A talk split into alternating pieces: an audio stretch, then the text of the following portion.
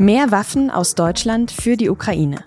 Das hat Bundeskanzler Olaf Scholz am Mittwoch im Bundestag angekündigt. Welche das sein könnten und was das für den Kriegsverlauf bedeutet, darüber habe ich mit Paul Anton Krüger gesprochen, dem SZ-Experten für internationale Sicherheit. Sie hören auf den Punkt, den Nachrichtenpodcast der Süddeutschen Zeitung. Mein Name ist Tami Holderried und ich freue mich, dass Sie zuhören. Keine deutschen Waffenlieferungen in Krisengebiete. Das galt lange als gesetzt und steht auch eigentlich so im aktuellen Koalitionsvertrag der Ampel. Als dann Olaf Scholz Ende Februar trotzdem angekündigt hat, Waffen an die Ukraine zu liefern, haben viele von einer Zeitenwende gesprochen. Das ist jetzt schon fast sechs Wochen her. Seitdem hat die Regierung Rüstungslieferungen für die Ukraine im Wert von 186 Millionen Euro genehmigt. Das ist der Stand von Ende März. Der brutale Krieg geht aber weiter. Die Ukraine verteidigt sich immer noch gegen russische Angriffe. Und umso länger der Krieg dauert, umso mehr Waffen werden auch gebraucht. Am Mittwoch hat Bundeskanzler Olaf Scholz deshalb weitere Lieferungen angekündigt. Dazu gehört auch, was wir aus den aktuellen Beständen der Bundeswehr an Waffen liefern können. Alles das, was sinnvoll ist und schnell wirkt, das wird geliefert. Diese Waffenlieferungen, die sollen dazu beitragen, dass Russland den Krieg nicht gewinnt, wie Scholz das sagt. Aber welche Waffen werden das sein? Nicht nur Deutschland, auch andere NATO-Länder haben bislang so gut wie keine schweren Waffen, wie zum Beispiel Panzer, an die Ukraine geliefert. Man wollte dem russischen Präsidenten Putin keinen Anlass dazu bieten, den Krieg auch ins NATO-Gebiet zu erweitern. Allerdings fordert die Ukraine jetzt genau solche Waffen. Das hat der ukrainische Außenminister Kuleba am Donnerstag auch nochmal bei einem Treffen in Brüssel gegenüber den NATO-Partnern bekräftigt. My agenda is very simple. It has only three items on it. It's weapons, weapons and weapons. Seine Agenda für das Treffen habe nur drei Punkte, sagt Kuleba hier. Waffen, Waffen, Waffen. Könnten also in Zukunft auch schwere Waffen aus NATO-Ländern an die Ukraine geliefert werden? Darüber habe ich mit Paul Anton Krüger gesprochen. Paul Anton, sprechen wir doch erstmal darüber, was denn bisher geliefert wurde. Welche und wie viele Waffen hat Deutschland denn bislang Stand jetzt an die Ukraine geliefert? Und kann man das überhaupt so genau sagen? Also man kann es nicht ganz genau sagen, weil das Bundesverteidigungsministerium die Zahlen auch nicht ganz genau bekannt gibt. Ähm, Deutschland hat bisher geliefert äh, überwiegend an Waffen, ähm, Panzerabwehrwaffen. Das sind äh, Panzerfaust 3, das waren 3000 Stück. Wir haben geliefert ähm, Strela und Stinger, das sind schultergestützte Luftabwehrraketen insgesamt in der Dimension von etwa zweieinhalbtausend Stück. Deutschland hat geliefert Fahrzeuge, etwa 80, ähm, 100 Maschinengewehre, Munition, Zelte, äh, Schutzausrüstung inklusive der berühmten Helme und Treibstoff. Jetzt hast du gerade schon gesagt, dass das Bundesverteidigungsministerium diese Daten nicht so genau rausgibt. Warum? Also die Bundesregierung beruft sich da auf Bitten der ukrainischen Regierung. Es gibt entsprechende Äußerungen der stellvertretenden ukrainischen Außenministerin, die öffentlich sind. Und das Bundesverteidigungsministerium sagt auch, ähm, es habe entsprechende Bitten aus der ukrainischen Botschaft äh, hier in Berlin gegeben. Das hat der Botschafter selber gestern äh, in Abrede gestellt und hat äh, die Verteidigungsministerin äh, kritisiert dafür, dass sie so ein Geheimnis daraus macht. Der Hintergrund ist, dass man diese Lieferungen nicht gefährden will. Also man will vermeiden, dass Russland irgendwelche Rückschlüsse darauf ziehen kann und möglicherweise dann zum Beispiel Konvois, mit denen diese Güter ins Land gebracht werden, angreifen kann. Die Ukraine sagt jetzt, sie brauchen andere Waffen als zu Beginn des Kriegs, nämlich schwere Waffen. Kannst du vielleicht erstmal erklären, was denn der Unterschied überhaupt zwischen in Anführungsstrichen schweren und leichten Waffen ist?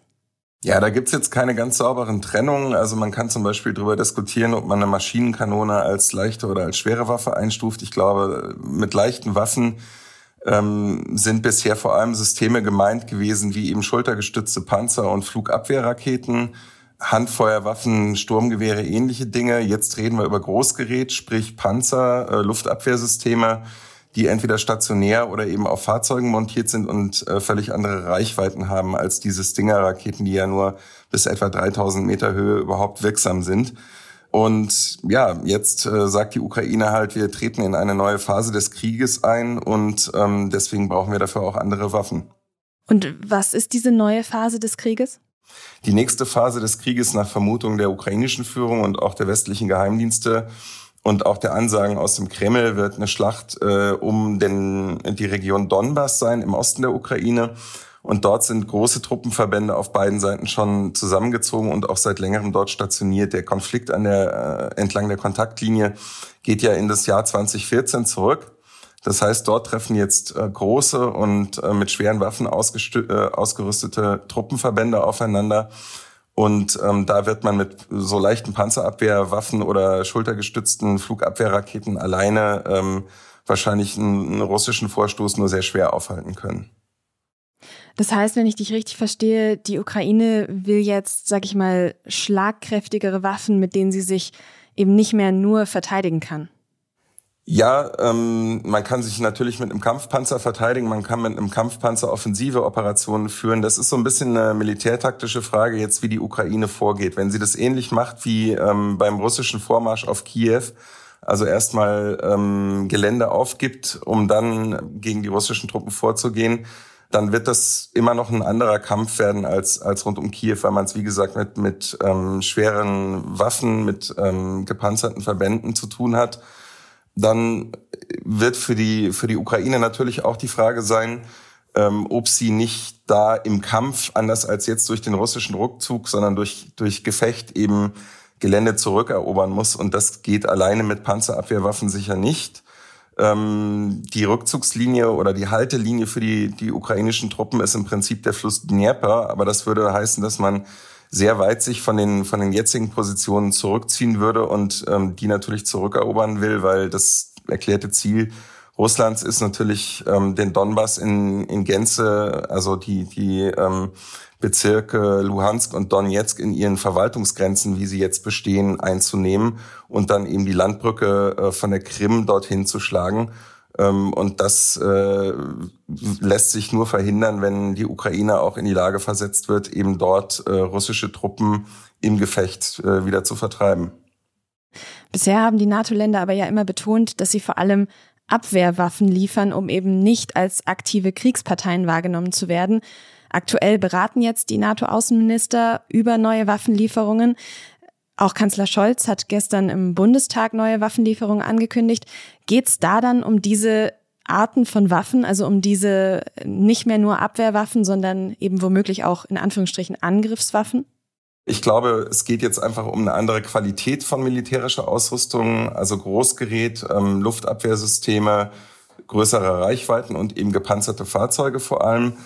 Dass das in Erwägung gezogen wird, auch in der Bundesregierung, ist relativ klar. Ähm, die Bundesaußenministerin hat sich auch dahingehend geäußert und hat gesagt, man prüfe jetzt Systeme, die man bisher nicht geprüft habe. In Deutschland stehen in Rede äh, Marder-Schützenpanzer, ähm, die nach einer Generalüberholung äh, aus Beständen der Industrie relativ kurzfristig geliefert werden könnten. Und das ist natürlich eine, völlig andere Qualität von militärischem Gerät ähm, als alles, was bisher geliefert worden ist.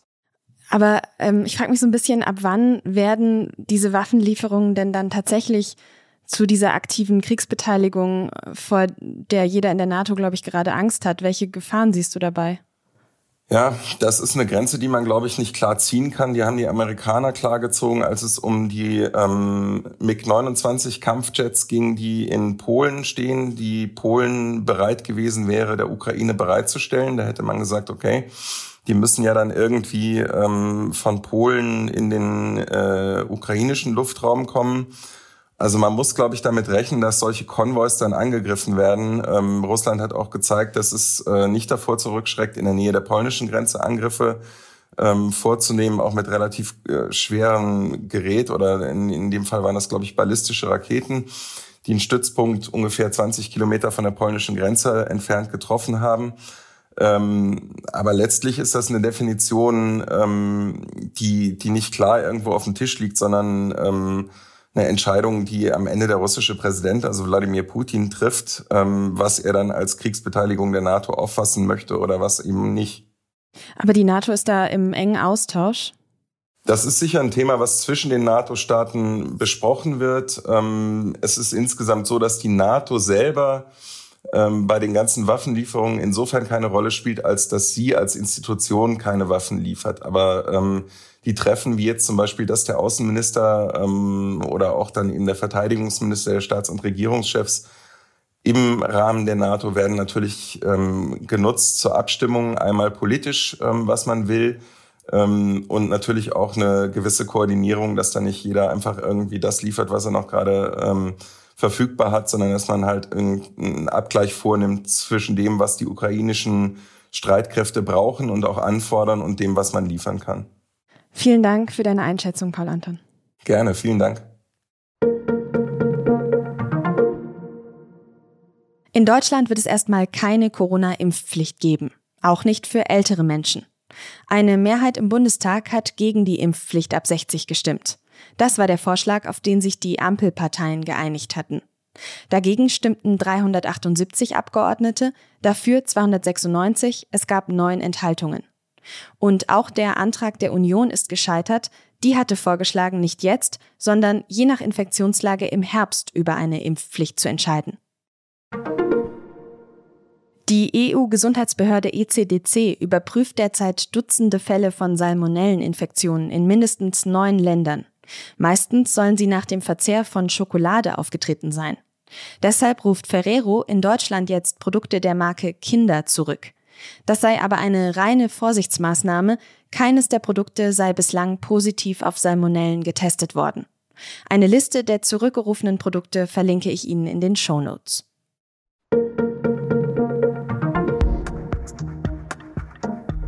Bevor Gestalterinnen und Gestalter was entwerfen, müssen sie zeichnen, basteln und experimentieren. Solche Skizzen und Modelle sind dann oft beliebte Sammlerobjekte. Und wenn Sie auch Lust hätten, so ein Einzelstück eines berühmten Designers bei sich zu Hause zu haben, dann empfehle ich Ihnen das SZ-Magazin von diesem Freitag. Darin werden nämlich zehn Unikate berühmter Designerinnen und Architekten verlost. Mitmachen kann man schon ab 5 Euro und die Erlöse, die gehen an die Ukraine-Hilfe. Redaktionsschluss für Auf den Punkt war 16 Uhr. Produziert hat diese Sendung Justin Patchett. Ich bedanke mich fürs Zuhören und sage bis morgen.